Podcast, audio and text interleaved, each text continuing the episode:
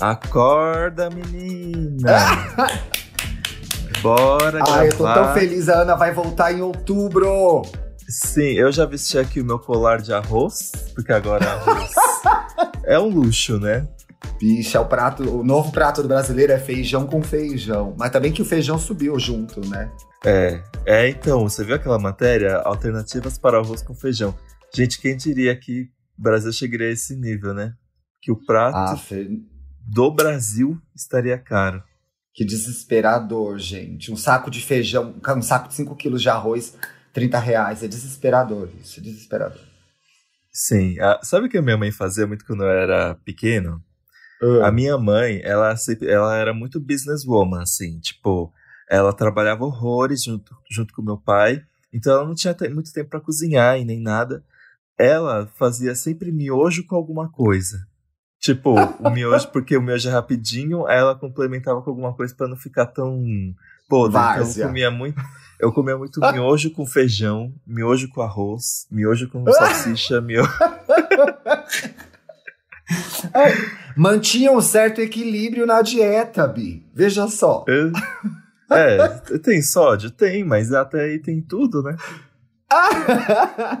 em casa era sempre muito arroz, feijão de quilos, assim. Arroz, feijão todo dia, almoço, janta. Arroz, feijão, fruta, legume. Não podia comer besteira na semana, não podia tomar refri, não podia chupar bala, não podia um monte de coisa. Minha mãe era extremamente chata. Ah, é, suco não, de eu- fruta, sempre. Não tinha suco de coisa, de, de pacotinho. Fazia, meu pai descascava. Se a gente tivesse preguiça, descascava a laranja, fazia a gente chupar, fazer comer abobrinha, pimentão. Era desse jeito. Olha. É bom Ah, que a não, gente gente, come bem pais- até hoje, né? Sim, é uma cultura, né? Tipo, a educação alimentar é igual a educação de escola, tem que crescer fazendo. E- Mas mas sabe eu não, que- gente. O meu primeiro dente eu perdi comendo no Mac. Mas sabe que eu desaprendi muitas coisas depois que eu fui morar sozinho, isso já faz algum tempo. Eu fiquei muito relaxado, assim, compra muito besteira, come muita coisa pronta. Eu passei por esse momento e agora, na pandemia, ele voltou, né? Voltou com força total, assim, iFood, essas coisas. Tenho pedido mais do que É. o normal. Até porque eu não sei cozinhar nada, né, viado? Ah, mas tem o Bruno? Então, mas o Bruno agora voltou a trabalhar fora, né? Aí todo dia pro emprego. E fica lá o dia inteiro, só volta às sete horas. Não tem como ele chegar e cozinhar muitas Você coisas. se sente muito Então, sozinho? Eu tô me sentindo sozinho demais. Porque eu me Ai, acostumei com a nossa dinâmica aqui. Então, a volta dele pra rua pegou bastante pra mim. Tá bem complicado. assim. Falei bastante na terapia ontem disso, inclusive.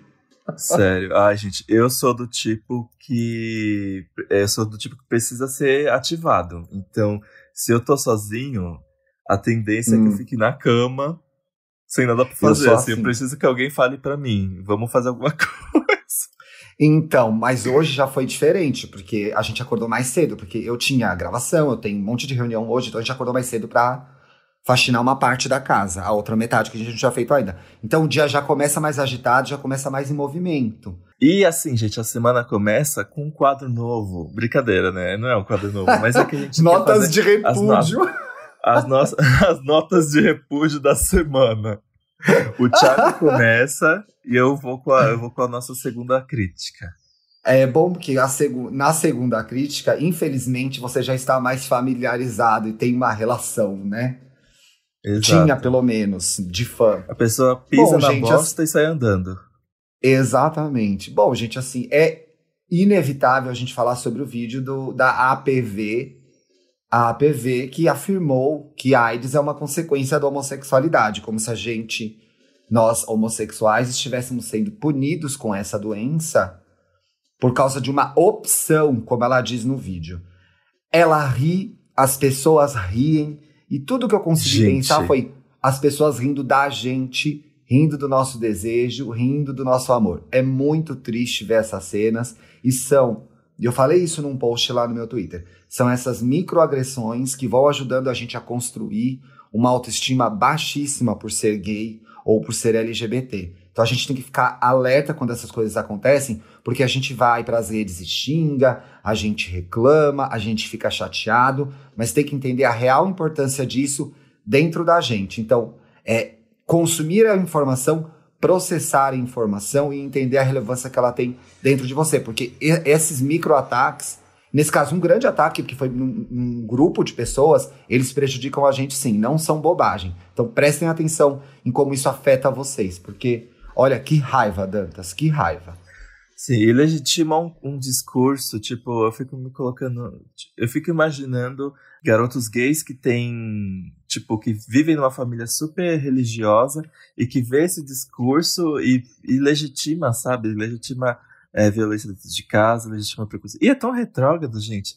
É tão Sim. fácil você acessar a informação certa sobre isso hoje em dia. Pelo amor de Deus. Que...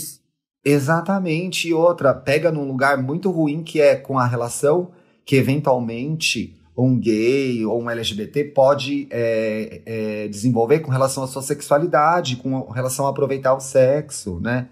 Então é, é muito terror, é, é um é horrível, é um horror isso acontecer assim.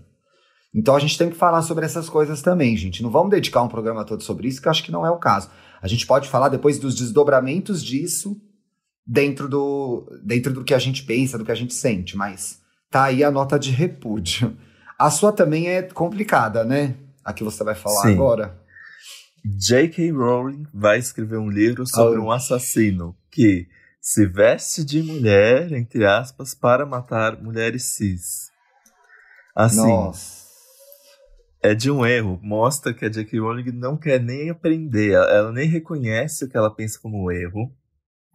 E ela ainda, eu acho que se coloca no lugar de preciso disseminar a minha opinião é terrível. Pelo mundo. Gente, então, que a gente tem um a gente tem um programa inteiro em que o Dantas analisa essa posição da J.K. Rowling. Voltem lá, é um dos primeiros, vocês vão, vocês vão gostar. Eu quero só comentar uma coisa, no caso J.K., Bi, rapidinho, que é...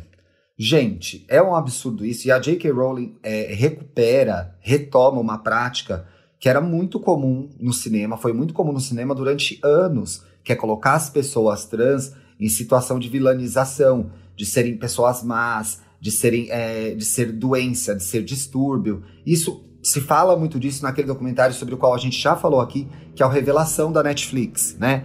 Como um, um dos clássicos do terror, o Psicose, faz isso, né? Um homem travestido matando, é, matando a mulher. Como o Disque para Matar faz isso, com o Michael Caine vestido de mulher e matando outra mulher. Então, assim, ela de fato se recusou a aprender alguma coisa sobre o assunto propaga a opinião dela e não viu o documentário Revelação do Netflix. Se você não viu também, veja. É sobre a representatividade trans na TV americana. É muito bom, é produzido pela Laverne, tem grandes homens e mulheres trans falando sobre o assunto e mostrando, na perspectiva deles, como a TV, como o entretenimento é cruel com essas pessoas até hoje. Arrasou. Busque é. conhecimento. Não permaneça Ai, Bi, quando você me falou o tema do programa de hoje, eu fiquei eu demorei uns 5 segundos para catar. Falei, ah, agora entendi. É que, é, é que a gente usa muito termo em inglês, né? Isso acaba afastando um pouco do, do entendimento das coisas. Mas o tema de hoje, gente, é sobre queerbait, que é uma coisa que eu sofro muito, porque eu tenho muitas esperanças e expectativas, aqueles, né? E, e o que é queerbait? Ou, né, traduzindo para o português, isca LGBTQIA+ é quando acontece aquela famosa merda, que é quando uma série, uma, um filme, uma HQ, um game, qualquer desses produtos culturais consumíveis, cria uma, uma expectativa de um personagem LGBTQIA+, e você fica sempre naquele negócio de ai, que legal, ai, que legal que tem isso, ai, que legal que vai abordar tais coisas, ai, que legal que eles vão se relacionar. E aí você vai passando as horas, vai passando os episódios, e quando você viu, não era nada disso.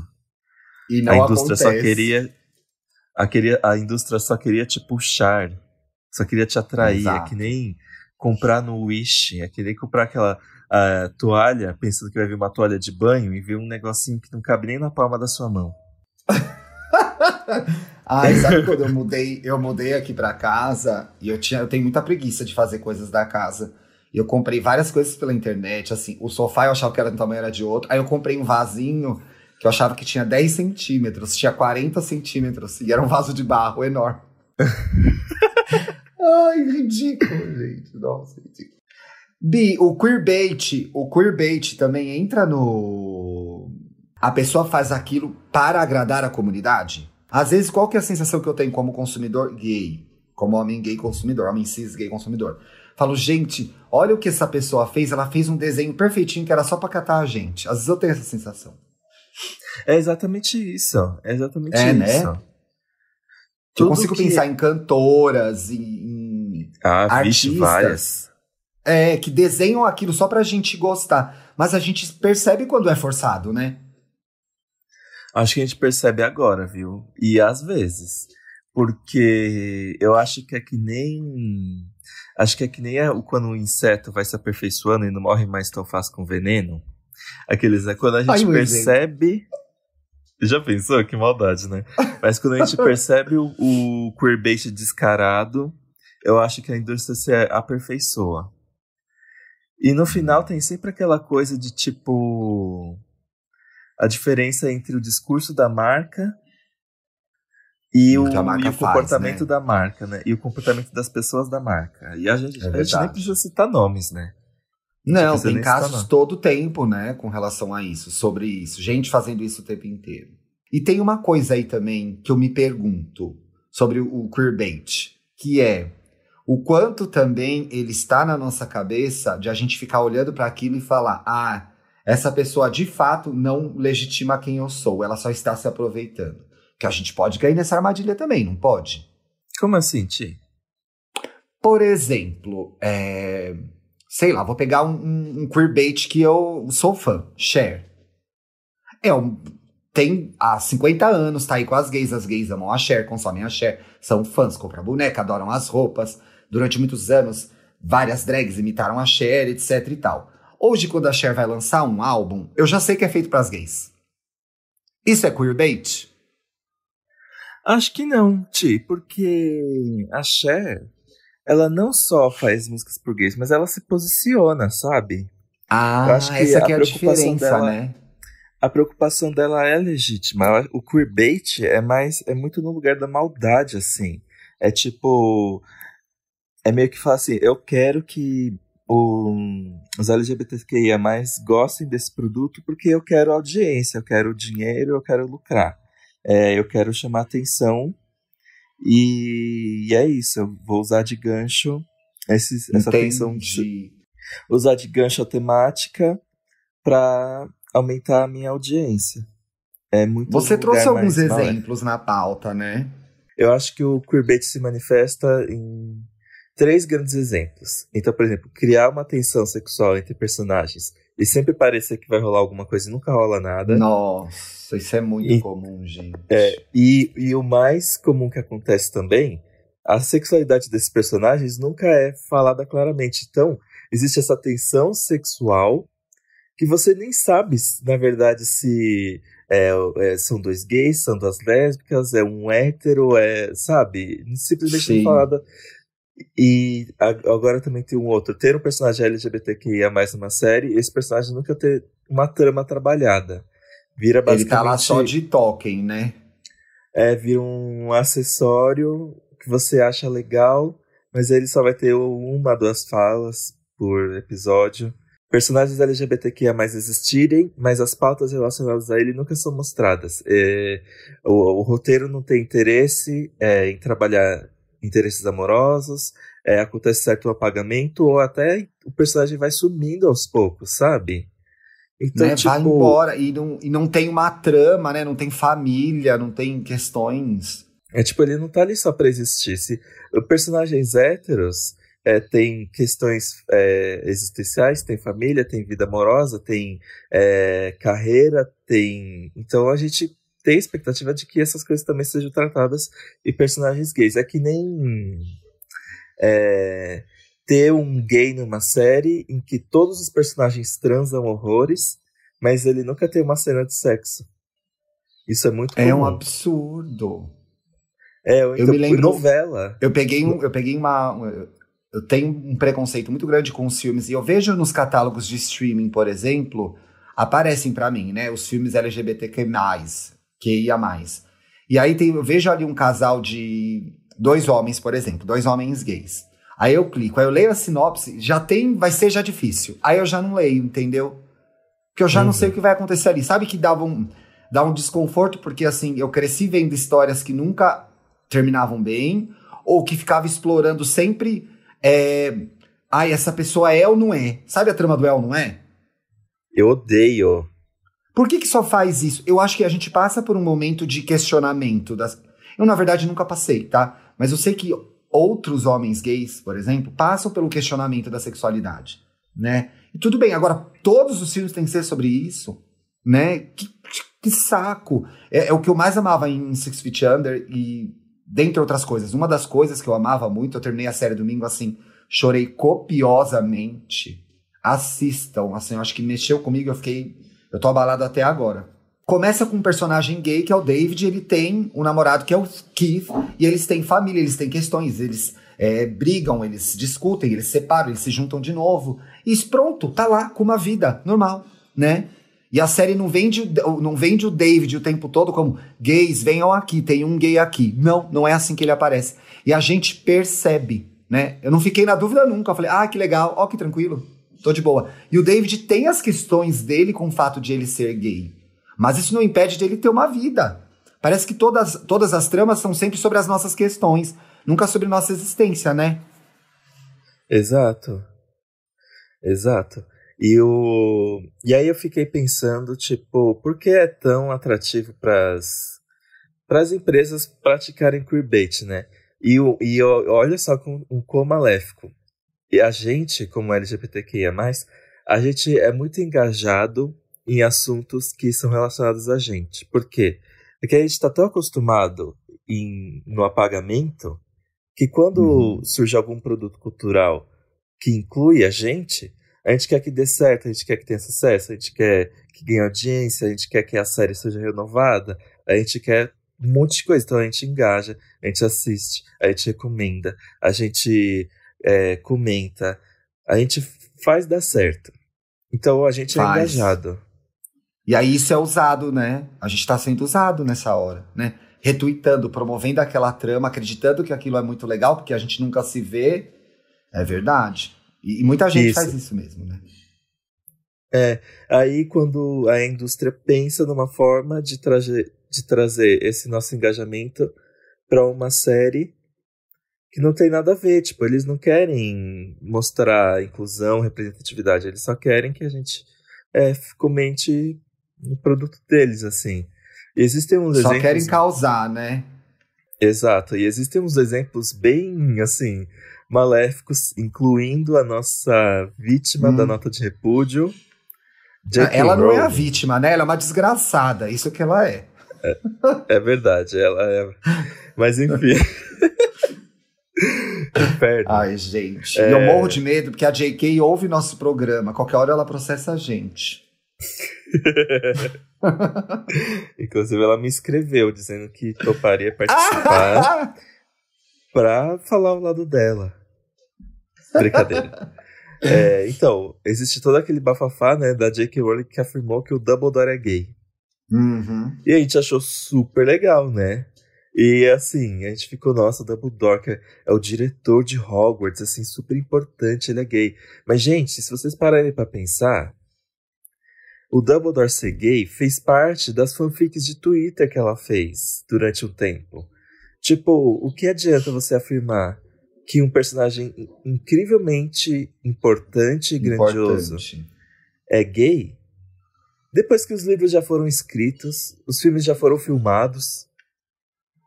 Sabe? Então, aí, aí, fica claro o, o queerbait. Fica claríssimo o queerbait. E os desdobramentos que isso teve no, no, na continuidade da história, é, que na verdade era uma prequel, né? Foram terríveis, porque criou de novo uma expectativa. Foi todo mundo ver a desgraça do filme. Como que chamava mesmo? Animais Fantásticos. E não entregou. Exato, porque assim, a, a J.K., ela diz que o, é, que o Dumbledore é gay e ele se apaixonou por um dos personagens que eu, eu não lembro quem. Eu acho que era o próprio Grindelwald. É, era o próprio John Depp. Aquele né? também. Perdão, gente, não vou conseguir. Mas enfim, é, era um era um romance que ele aconteceu, segundo a J.K. Rowling, na época, no mesmo, na mesma linha temporal do Animais Fantásticos. Então, quando veio Animais Fantásticos e Onde Habitam e apresentou essa época, a gente ficou legal, então vamos conhecer o Dumbledore mais novo. E aí a gente vai conhecer a vida amorosa do Dumbledore. Estamos muito animados. Só que isso foi cortado. Tipo, isso não vai acontecer nos próximos Animais Fantásticos. Então era e verdade aí ou não já era, tinha sido gerado o barulho, já tinha sido gerada a expectativa, já tinha sido divulgado, promovido, várias pessoas compraram a história, foram ver, não tinha nada lá. Entendi perfeitamente o queerbait com esse exemplo. Exato. E aí tem um segundo exemplo que também fala muito sobre expectativa, mas sobre mais do que maldade, talvez. É, nessa nova trilogia do Star Wars, é, tem lá os personagens que é o Finn, que é o John Boyega, e o Paul Dameron, que é o Oscar Isaac, que assim, sim.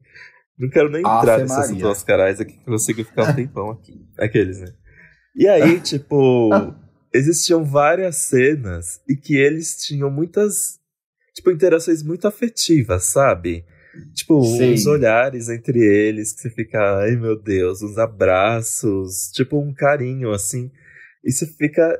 E aí isso meio que criou o Star Wars ter uma comunidade muito engajada e, tipo, os fãs LGBTQIA mais de Star Wars, eles são fanfiqueiros. Sim. Então, o que eu vi de fanfics que juntaram os dois personagens, tipo, artes, eu via várias artes deles, tipo, tendo um romance. E, e assim, era legal imaginar, porque pelo que a gente via no, nos filmes, tinha alguma chance de acontecer, porque era aquele caso, nunca foi dito qual era a sexualidade dos dois. Então talvez Sim. viesse aí.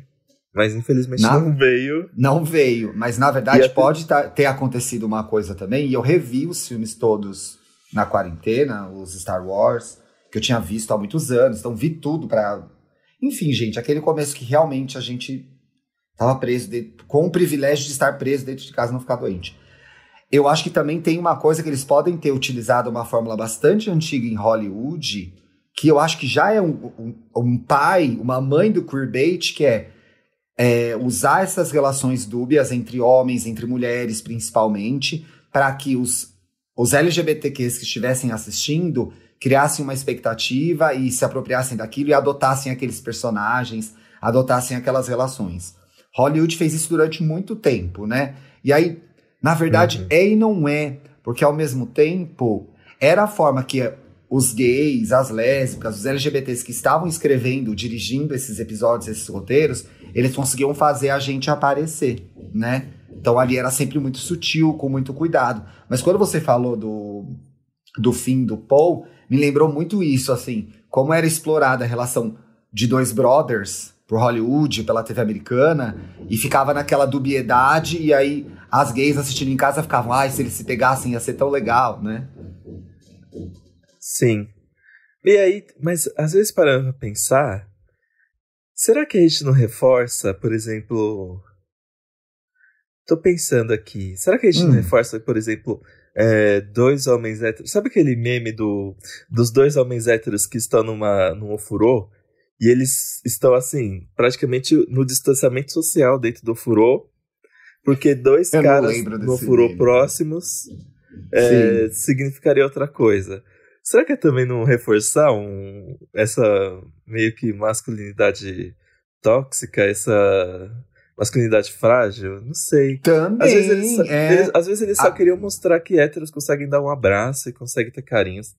Não sei, gente. Não sei. Não, mas acho que você tem um ponto importante aí. E, que é diferente do que também acontece, e acontecia muito mais ainda, que era quando tinha dois homens muito se aproximando, muito afetuosos, ele já, oh, não sou gay, oh, não sou gay, né? Nunca eles poderiam demonstrar, nunca eles poderiam demonstrar afeto sem, entre aspas, correr o risco de serem gays, porque é um absurdo dois homens mostrando afeto, isso mostraria que talvez eles fossem gay e eles seriam pessoas piores por causa disso. Eu acho que todo o assunto tem vários lados, né, Bino? Dá pra gente bater o martelo.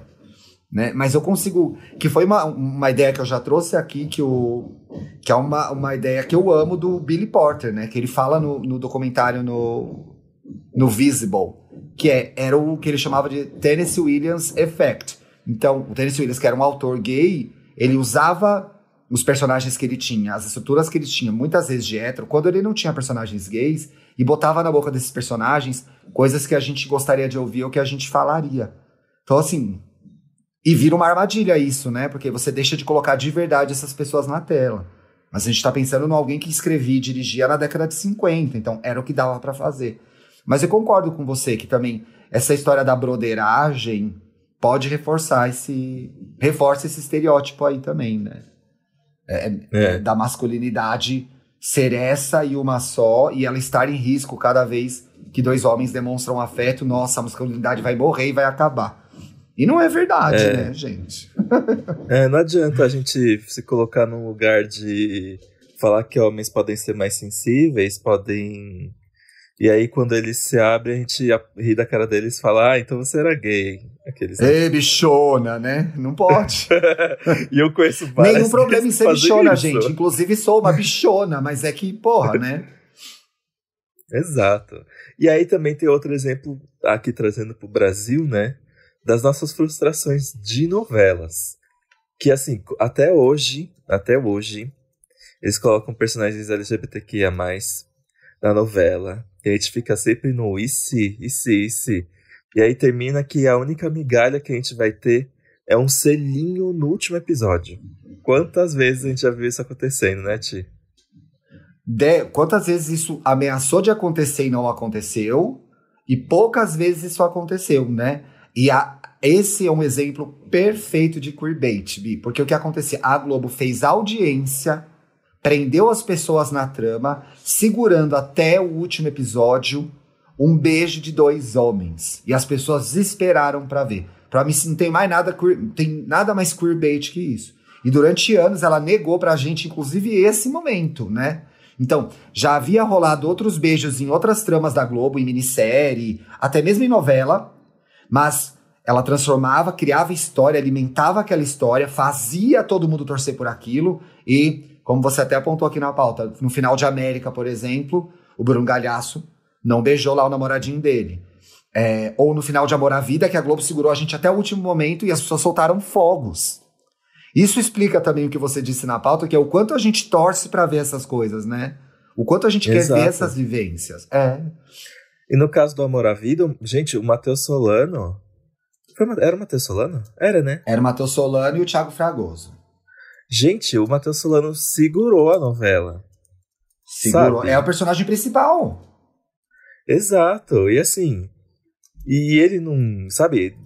Literalmente, toda a novela das nove tem gente trepando o tempo todo. Héteros. E a gente não pode. A gente não pode ter uma família, a gente não pode ter uma né? Outras questões, eu me lembro muito agora do. E talvez isso fale um pouco do público que assiste novelas no país, tá? Porque quando teve na, na novela O Outro Lado do Paraíso, que a Fernanda Montenegro e a Natália Timber, que era um casal lésbico desde o princípio, que tinha um neto, que era o Chai Suede, adotadas, que tinha problemas, que tinha a trama delas, o público rejeitou. Teve confusão com marca, teve marca saindo dos anunciantes. Então, na verdade, o que, que as pessoas gostam de ver? Elas gostam de. Elas não querem ver a gente na televisão. Eu fico com essa sensação, né? Então, sabe o que é legal? Essa bicha Félix aí, que ela é maldosa, ela reforça o estereótipo dessa bicha má que existe. Eu sei, eu tenho ela dentro de mim. Ela é, ela é risível, ela maltrata as pessoas, as pessoas riem dela, ela é caricata, mas ela não, não merece uma família. Aí no final a gente vai dar esse docinho aqui para vocês, que é o máximo que elas conseguem ver. Um selinho e um outro saindo para levar a criança na escola, sei lá não consegue mostrar a vivência. Quando mostra a vivência, dá problema. Eu acho impressionante. Sim. É isso mesmo. Não é o casal. Aí, imagina, o casal gay tomando um café de manhã, acordando na cama de manhã, sabe? Tomando café, tomando banho, se beijando, se abraçando, né? Varrendo a casa. Não tem. Cadê? Parece que a gente não faz essas coisas na novela. Faz tempo que eu não vejo novela, tá? Eu peguei, a última que eu peguei foi Amor à Vida, que eu nem lembro se tinha personagem LGBTQ. Mas essas em que a gente apareceu, e eu lembrei agora, se vocês, inclusive, lembrar de outra, inclusive lembrarem de outras, marquem a gente lá no Twitter com a hashtag aí gay que a gente vai conversando sobre isso também. Mas das que eu Exato. lembrei era sempre isso. Quando tinha, quando aparecia era um problema, ou era essa história, arrastava, arrastava, arrastava, deixava todo mundo torcendo contra ou a favor, como se o nosso amor fosse torcida. Então tem esse mal, esse uso preconceituoso ainda do nosso afeto, Que, ai, não quero que tenha, ai, eu quero que tenha, ai, o Brasil tá preparado, o Brasil não tá preparado, faz matéria. Porra, só, a gente ama igual todo mundo, a gente só quer se beijar, a gente já se beija. Não é pra ficar torcendo contra ou a favor, não tem do outro lado aqui, né? Não tem que, ai, ai, mas o Brasil tá preparado. Foda-se que o Brasil tá preparado ou não. A gente existe, a gente tá aí. Então é bastante irritante. Agora começou a dar até um calor na minha orelha, Bi. Nossa. Olha, espumou. Mas não é verdade, gay. Exato. Porra! Aí fica fazendo aquela palhaçada, parece um eterno você decide a nossa vida? Ai, se eles aguentarem, a gente mostra. Porra, é um selinho, vão tomar no cu vocês. Quer dizer, a gente que toma que é gostoso. Não vão nada. Vão se ferrar vocês, entendeu? Ah, que que é isso? Exato. Gente, as mídias, elas são. Acho que numa numa sociedade que é pautada muito pela TV e pela internet, eu acho que são, eu acho que as mídias são um catalisador incrível da mudança. Então, assim, tem que se colocar no lugar. A gente que tá pautando o que vocês vão assistir. A gente tem o Também, poder. né? Sabe? Eu acho que você trouxe um exemplo muito legal quando a gente estava conversando sobre essa pauta, que é o exemplo do Ryan Murphy. Exato, gente, que é o queerbait do bem. O é aqueles, né? Porque, verdade, Mas, ó, tá vendo como a gente sabe quando não é queerbait? Exato. A gente sabe quando não é queerbait, quando a gente assiste e, e pega na... Que a gente até conversou sobre isso naquele programa sobre representatividade na TV. Que pega Sim. na alma, que a gente sente aquele calorzinho no coração de pensar, meu, é assim que eu tô, é assim que eu vivo a minha vida também. Tipo, você percebe que não é queerbait quando a série traz é, temáticas que conversam com você e você nunca teve a sensação de ver isso passando em outro lugar. E eu acho que é isso que o Ryan Murphy faz. E, né? e a gente ainda tá fazendo uma adaptação, né, gay, que é assim, a gente ainda tá. É, a gente consome essas coisas. Uh, o Ryan Murphy, eu adoro o Ryan Murphy, gente. Eu acho que até quando ele erra, ele acerta, tá? Mas ele erra também. Todo mundo erra, né? Hollywood tem vários é. problemas. É. É. Inclusive, eu acho que as pessoas pegam muito no pé do Ryan Murphy, porque assim, o, ficam zoando o Ryan Murphy falando que a série começa ótima e ela fica ruim. Fica, eu acho que pegam demais no Ryan Murphy, do pé, sendo que existe tanta hum. série ruim feita por héteros. As, por exemplo, The Walking Dead desandou. Mas ninguém pega ah, no pé de The Walking não tive, Dead. Nunca tive paciência. As séries da DC da CW todas desandam. Mas ninguém pega no pé dos, dos roteiristas. Só porque o Ryan Murphy bota a cara a tapa. Aquele surto. Agora sou eu que tô espumando. Mas. É. Mas enfim, eu, eu gosto também que o Ryan Murphy, além dele trazer essas temáticas, eles tra também trazem um elenco para fazer o, queer, o queerbait do Ryan Murphy é feito no elenco. Porque Exatamente. ele vai trazer as pessoas que as gays gostam. Por exemplo, essa série Exato. que foi anunciada no final de semana, The Prom. Qual o nome que tá ali gigante? Mary Streep. Ah, gente. Nossa, amo tanto. Não sei E a série Field? A série Field foi completamente pensada para agradar as Kakuras, gente. Quem é que faz Exatamente. isso? eu que inclusive roubei o livro de Felipe Cruz, Betty Joe, e nunca devolvi. Aquilo é feito para mim, bicha. Eu via, eu dei um jeito de baixar numa forma que eu nunca fiz na minha vida antes, sabe? Falei, nada vai me impedir de assistir isso, ajudei. porque nessa Acho época que... não, a gente não era tão amiga nessa época, você me via de uma forma distante. É verdade, só o hashtag fixo. Brincadeira, a gente não gravava Estamos Bem ainda. Eu era só o Thiago É verdade. Foi depois que a gente se aproximou. Eu fiz de tudo para ver aquilo. E era uma coisa feita exatamente, exatamente. Mas eu acho que tem. É uma coisa que eu acho que tem a ver com o RuPaul também. É sobre a cultura queer. Uhum. Então, assim, é legal as bichas saberem que isso existe, né? Eu acho que nisso ele acerta. Tem uma outra coisa também da, do Ryan Murphy que você falou, a gente enche muito o saco dele. Eu acho que ele é, da, ele é nosso, entendeu? Eu posso falar o que eu quiser do Ryan Murphy. Cala a boca, hétero, você não. e eu, eu acho, eu acho que a gente coloca uma régua maior pra gente. Porque ela, ela tá refletindo o comportamento nosso. Então, assim, quando a gente às vezes está exigindo mais de um, de um outro gay, seja ele famoso ou não, tem que ver o quanto disso é sobre a gente também, né? Pô, mas ai, podia ter. Será que não é sobre a gente? Sobre a gente ser melhor? Sobre a gente conseguir mais coisas? E eu acho que é normal a gente falar. Ele faz muita coisa, então a gente tem coisa, assunto para falar. O American Horror Story ficou péssimo. Eu falo mesmo. Foi bom até uma parte. Depois. Ah, ele tem bons momentos. Por exemplo, a primeira, a primeira e a segunda temporada são muito boas. Aí teve um período ruim, mas aí veio a sexta temporada, que para mim é a melhor temporada. Então, a sexta vamos... é a da Gaga? Não, a, a, tem a Gaga, ela interpreta uma bruxa. A sexta é aquele que é o reality show. Ah, é... a sexta é boa. A ruim é da, da vamp, do hotel. A do hotel é ruim. Então, a do hotel foi feita por Little, pros Little Monsters. O Coven é, eu gosto. bombaram essa série. O Coven eu gosto, mas assim, é Meninas Malvadas do Ryan Murphy. Meninas Malvadas Bruxas. É, eu, eu amo é muito adolescente essa temporada, eu mas eu amo. eu amo demais. E eu acho que não é a melhor, a segunda é bem melhor. Eu amo demais. E eu estou ansiosíssima para Ratched. A gente vai falar de Ratched aqui no programa? Eu amo, vamos. Vamos. Teve uma pessoa ah, que me escreveu uma. Diga. É. Não, inclusive. Pode falar você primeiro. O, o pôster novo que saiu me intriga de uma forma que, Por gente, para mim, eu não consigo entender como houve uma época em que era aceitável fazer uma lobotomia. Eu acho, eu acho a ideia de lobotomia tão bizarra. Existia, né, Bi? Gente, como assim? Você vai lá e bate o martelo, uma agulha que entra no seu cérebro e você vira um, vegetal, assim. Bizarro. Tem um filme bizarro. que eu adoro. Tem um filme que eu adoro com do Tennessee Williams, que é esse autor gay, que é com a Elizabeth Taylor, com a, com a Catherine Hepburn, que é a atriz que mais ganhou Oscars até hoje, são quatro. E o Montgomery Clift, que era uma gay que viveu no armário. Pouco que ela viveu, ela morreu depois no acidente, eu acho, se eu não me engano. Era lindo ele que a personagem da Elizabeth Taylor é internada e eles vão fazer uma lobotomia nela. Era uma prática que existia, assim. É assustador. Gente, não fui pesquisar, tá? Tô falando do, da experiência que eu vi na dramaturgia. E eu tô muito ansioso com Ratched, porque eles trazem a Mildred de novo, né? Que é a enfermeira de O Estranho Ninho, que a atriz, inclusive, ganhou o Oscar quando fez a. Ai, como que ela chama? Você assistiu Um Estranho Ninho? Tem que ver. Não. Gente, assistam Um Estranho no Ninho, filmaço. A, a, a atriz que faz a enfermeira ganhou o Oscar, o Jack Nicholson ganhou o Oscar. É a Louise Fletcher. É incrível esse filme, assistam. Vale até ver antes do Ratchet, viu? Porque vocês já vão se familiarizando com a mesma personagem, que é a mesma personagem.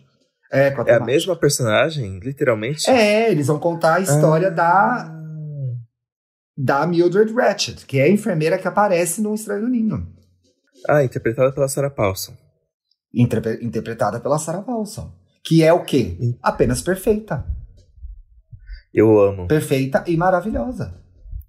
Melhor, assim, foi uma coisa que o Ryan Murphy me apresentou, a Sarah Paulson. Eu não acompanhava. E eu gosto que ele gosta da Cat Bates também, que eu adoro. Sim, ele, ele trouxe a Cat Bates de volta, né? Trouxe. Jessica Lange. Jessica Lange. Tem muita gente é, em Hollywood também. É, também tem Emma Roberts, né? Que ele tem essa obsessão, mas. Vamos fazer o quê? Tá vendo? Ó, já tô eu aqui criticando o Ryan Murphy novamente. gente, coitado. Ah, não, Emma Roberts eu não entendo, gente. Eu não entendo mesmo. Mas bora lá. Ela tem aquele personagem que é interessante, né? É, e aí, aí voltando um pouco, aqueles, hum? né, o assunto. Aí o que eu acho que a gente ah. tem que fazer para evitar o queerbait? Eu acho que a gente tem que dar palco para produções feitas pela comunidade, entendeu? Eu uhum. acho que a gente tem que, acho que a gente tem que se tornar um pouquinho responsável é, com as coisas que a gente consome e entender um pouco quem é que está por trás, sabe? Sim, eu acho entender... que é por aí mesmo, né? Comece agora é... um movimento bem pequeno, muito recente, e eu só consigo pensar em pose sempre, gente. Que é você ter pessoas atrás das câmeras, em frente às câmeras que são da comunidade valorizar esse produto, consumir esse produto, né? Reconhecer essas pessoas. É importante. Exato. Acho que aí você começa a construir uma história diferente, não é mesmo? É, e usar esse nosso engajamento para para potencializar essas vozes e fazer que nem a gente não meio que não a gente porque o RMF já tinha muito prestígio mas a gente ainda não das maneiras corretas mas a gente conseguiu levar pose pro M por exemplo então né? Ah, é, né? Vamos... Todo mundo no mundo inteiro, né, Bi? Não eu e você com esse podcast. Exato. É, tem uma hora que eles não tinham como mais não indicar o Billy Potter pra alguma coisa, né? Enfim, gente, temos um programa todo. É sobre o M? E como eles ignoraram as atrizes trans é. de Pose, que a gente gravou, inclusive, Featuring com a maravilhosa Duda Della Russo. Duda Della Russo. Que agora tem um disque gay, que eu amei o conceito, que é comentando os lançamentos da semana. Que o nome é bom, né? Aham. Uhum. eu fiquei super bom. animado, mas eu não consegui ouvir nenhum ainda. E pior eu que vai vi... acumular e piora, né? Ou melhora, porque eu posso maratonar depois. Exato, sim. E agora vamos para os comentários do Vamos para os comentários que a gente pega lá no Twitter. Se você quiser comentar falando bem da gente, hashtag aí gay lá no Twitter. Se falar mal, a gente vai ler, mas não vai trazer Exato. pro ar, tá bom? Eu quero, eu quero ler esse primeiro porque eu vou. Eu vou cair com, com a justificativa dele. É... Ah, eu, eu não concordo também, pode ler. Ó, com o Jean, developer Jean. Sobre o último EA Gay, não adianta baixar os aplicativos de pegação e depois reclamar que são encontra lixo. Esses aplicativos é só para se estressar. Pois saiba, Jean, que eu já namorei quatro vezes ao longo da minha vida e todos esses namoros foram encontrados em aplicativos de pegação. É. E, e assim, meus terminaram. Também. E óbvio que no final deu errado porque a gente terminou, mas tiveram grandes momentos bons. Então, eu acho que fique, mantenha sua cabeça aberta nos aplicativos, porque sim. você pode encontrar uma coisa boa sim. Eu sou o exemplo E disso. a gente tem e a gente tem aprendido muito aqui nesse podcast, pelo menos eu, Bi, que é, às vezes a gente é muito categórico com algumas coisas. E aí depois, ouvindo o programa, depois que o programa foi pro ar, ou mesmo durante o programa, a gente percebe que, tá, ah não, nem tudo tá separado entre o bom e o ruim, o bem e o mal. As coisas têm nuances. O que eu acho que é importante é entender qual é a relevância, qual a participação dos aplicativos na sua vida e o modo de usar, né? Tem gente que vicia, né? Fica viciado no sexo, na pegação, no tempo inteiro. Tem gente que faz muito mal para autoestima. Então, assim, mas tem gente que entra lá e vai se virando, né? Ou entra, é, entra para conversar. Eu já vi tantas vezes isso acontecer, né? A pessoa que entra para conversar. Ou entra, transa com uma pessoa e era só uma transa, e depois descobre que a pessoa era super legal, aí começa a sair com uma pessoa. Então, assim, tudo pode acontecer. Eu não vou defender, porque eu acho que tem muito, muito racismo, muita homofobia, muita masculinidade tóxica nos aplicativos. Sim. Né? Mas não é assim também, né? Não é só para se estressar, não. Tem jeitos e jeitos de usar. Mas, assim, fico me perguntando, sim, se depois dessa saturação, dessa quantidade de sexo e aplicativos, a gente não vai começar a voltar a preferir, ainda mais depois, é, se isso eventualmente acabar, o momento que a gente está vivendo de pandemia, se a gente não vai querer voltar a se encontrar, a ir aos lugares. Talvez isso aconteça, né? Seja uma tendência aí. Porque, de fato, é, ficar no aplicativo des desumanizou muito as nossas relações, né? A gente ficar Sim. olhando uma foto, escolhendo o que é bom, o que é ruim pela foto, e perde a, a chance de ir conhecer um, uma gay na balada, conhecer uma gay num lugar, num barzinho e tal. Vamos ver. Agora eu tô começando a achar que ele tem razão. Aquelas. Olha! Ai, o jogo virou, Bi, agora?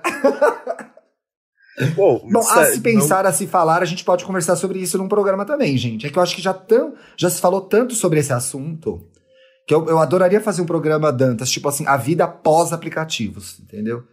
A vida fora é. dos aplicativos. Pegar uma coisa mais diferente, porque eu acho que já se falou demais. Exato. Lê o próximo, Ti. Vou ler. José Francisco. José Francisco é ouvinte, comenta sempre. Arroba, arro, eita. Oh, gente, vocês vão reparar que no programa de hoje eu troquei muitas letras e comi muitas palavras. Eu tô com minha, minha ansiedade um pouquinho desacertada nos últimos. Quem ouviu Estamos Bem dessa semana viu que eu tava uma louca matraca. Então, assim, vamos ajustando. Acho que na quinta-feira, o Dantas que editou tá dando risada, porque ele sabe que, que é verdade. Muitas coisas aconteceram na minha vida, eu tô muito ansioso, muito trabalho para decidir, muita coisa para decidir, então tá meio atropelado, mas acho que vocês estão entendendo aí, né? Então, arroba tudo sobre Chicão disse. Concordo também que Laços de Família não deveria ter vindo aí. eu amei esse programa. e a audiência dele foi boa, gente. Gostaram. Uhum. Já disse uma vez e repito. Acho o texto do Manuel Carlos extremamente problemático em tantos níveis, além, é claro, de ser tudo muito parecido um trabalho dele com o um outro. Eu acho que é aquilo, tem assinatura. do autor. Agora, ele fazer sempre a mesma coisa, acho cansativo, né? Mas às vezes é o, forma o formato da novela durante muitos anos foi muito repetitivo, né? Então, ele tinha essa fórmula e ele usava. Eu acho essa novela uma porcaria. Lê Isso. o próximo, Bi. o Edson Lemos colocou assim: essa história de joguinho é o maior câncer dos relacionamentos. Eu morro de raiva do bloco na hora quando percebo. Escreveu hum. em caps. É radical, mas poupa uma. Não é, é. Assim, é radical, mas preciso, viu? Porque eu também já fiz muito disso. Se eu vejo que a pessoa tá me enrolando, já tchau. Eu já deleto da conversa, eu já, eu já faço. Eu não preciso, eu não preciso. Vai ter mais um monte de homem por aí. Então, é, eu gostei. Isso é verdade, mas acho que em termos de aprendizado de relação, isso é ruim, né? Ah, eu não sei. Se, eu, se o cara faz joguinho logo de cara e eu vejo que eu não tenho muito a perder, aí eu dou bloco. É, Mas é, não, quando já tem, uma, tem razão, um sim. início de história, quando já tem um início de história, é, aí vale a pena fazer alguma coisa além. Por exemplo, sei lá, se eu tô conversando super com um cara, eu percebo que ele também tá conversando super com outra pessoa. Não preciso dessa dor de cabeça. Então, tchau. É, isso é verdade. Você decide o que você quer para você, né? O que eu acho que às vezes a gente cai no, na armadilha de resolver tudo com bloco. E aí a gente se desaprende a se relacionar, entendeu? Então, assim, uhum. acho que tem situação mesmo que você deve bloquear, que você não vai investir sentimento, investir tempo em alguém que você nem conhece direito, que tá te sacaneando, que sei lá, que é fake, não sei. Tem tudo isso por aí, né? Mas assim, usar o bloco o tempo todo, eu fico meio com medo, que parece que a pessoa, ah, resolve com bloco, parece que não tem um ser humano lá do outro lado. Então eu fico meio eu fico um meio bot. cabreiro com isso. Estamos conversando com bots. É, estamos conversando com bots, entendeu? Poxa, é, é só Magalu? Não é, tem um ser humano lá do outro lado, né? eu acho. A galera usa muito. Ai, pensou, o tô bot cuidando de mim, é meu bloco. Sim. Oi? Ah, se o bot tem local, é dentro da CPU. O... Ai, Bi, teve um bafo Agora... no último programa. Você até é... anotou aqui. O que foi que aconteceu mesmo? Então, a gente estava falando sobre pessoas que ficam descrentes com o amor, falam que nunca vão se relacionar por causa de traumas, né? E aí você falou assim que é, essa, esses atos radicais eles são justificáveis com grandes traumas. E aí você disse assim, não, a gente disse, na verdade, Sim. não o trauma de ai, fui traído. E aí o que acontece? Algumas pessoas a, é, meio que acharam que a gente desrespeitou o trauma da traição.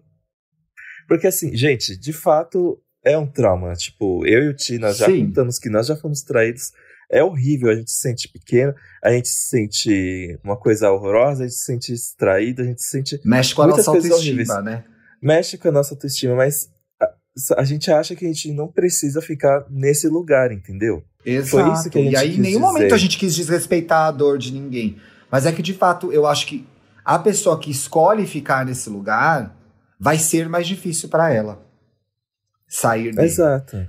Tem vezes que vai pegar, vai pegar você de um jeito, e aí você vai estar com autoestima despreparada ou com sua vida bagunçada, que pode te levar para uma ansiedade, para uma depressão de verdade, etc e tal. Existem os casos médicos, gente. Aqui a gente nunca tá falando dos casos médicos. Mas existe a pessoa que, aquele amigo, todo mundo teve esse amigo, que passou por um, um date ruim ou uma traição e ele fica preso nessa história e não sai de lá. Então a gente precisa ver quando a gente fica preso no passado, né? Eu acho que era mais sobre isso que a gente estava falando. Agora, entendo que é. dói para cada um de um jeito, né, pô? Nossa, o meu primeiro namoro durou três meses.